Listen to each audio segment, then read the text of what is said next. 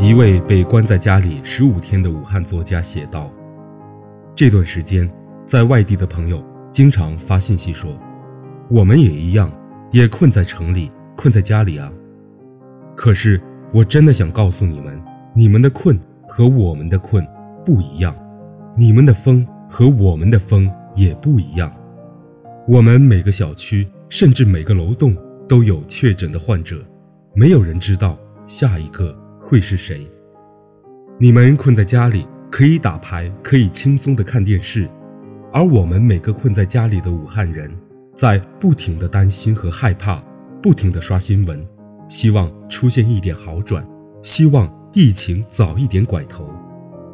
我和好朋友打了个比喻，有一笼鸡，每天餐馆的老板都要抓两只出去，剩下的那群鸡是什么心情？我们武汉人就是什么心情？致不在重疫区的人们，不要嫌关在家里的日子不好过，也不要抱怨没工作的日子没收入，不要抱怨店门关闭了要亏本。想想那些武汉感染病毒的人，如果可以换一下，他们宁愿到我们这边关十四个月，也不愿意被感染。